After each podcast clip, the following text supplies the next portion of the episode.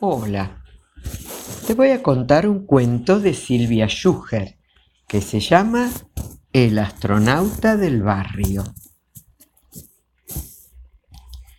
Apenas sonó el despertador, el señor Poquito Pérez saltó de cama como un rote. Se quedó un rato parado en el medio del cuarto y cuando creyó estar despierto, subió la persiana. Va a ser un día de sol, se dijo, porque a través de la ventana vio que el cielo estaba celeste. Pensando en el sol, el señor Poquito Pérez se pegó una ducha fresca y se vistió con ropa liviana, un pantaloncito corto, una remera de hilo y una gorra con visera. También preparó los anteojos negros, pero no se los puso hasta la hora de salir. Antes de afeitarse, prendió la radio y escuchó un informativo. Entre noticia y noticia, el locutor le recordó a la gente que esa mañana empezaba el invierno. Pero si ya estamos en invierno, se acordó el señor Poquito Pérez.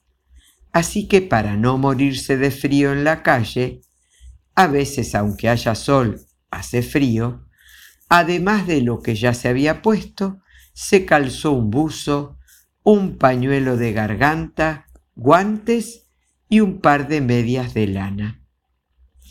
Después de afeitarse, el señor Poquito Pérez fue a la cocina a prepararse unos mates. Estaba desayunando cuando en eso miró la hora y recordó que no era domingo, que tenía que ir al trabajo. ¡Qué tonto! se dijo. ¿Cómo voy a ir a trabajar con pantaloncitos cortos? Volvió entonces a su habitación y así nomás, para no perder tiempo, se puso unos pantalones largos arriba de los cortitos el saco del traje arriba del buzo y de la remera y un par de zapatos sobre las medias de lana. Antes de salir a la calle, el señor Poquito Pérez volvió a mirar por la ventana y el celeste del cielo se había vuelto gris. No solo no había una hilacha de sol, sino que las nubes gordísimas parecían a punto de explotar. Va a llover, comentó, lo que me faltaba. Y para no mojarse, encima de lo que ya tenía, se puso una campera con capucha. Sobre la campera, un piloto. Y sobre los zapatos, para no arruinarlos, un par de botas de goma. Un poco incómodo, el señor Poquito Pérez abrió la puerta y salió de su casa.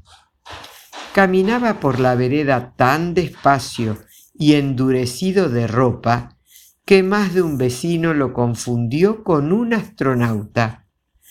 Y hasta tal punto parecía un astronauta que él mismo se convenció. Cuando llegó a la parada, en vez de un colectivo, tomó una nave espacial, una que pasaba por la esquina. Y también lo trataron en la nave esa mañana que en vez de ir al trabajo, el señor Poquito Pérez se fue derecho a la luna. Espero que te haya gustado este cuento disparatado. Que tengas un hermoso día. Que Dios te bendiga.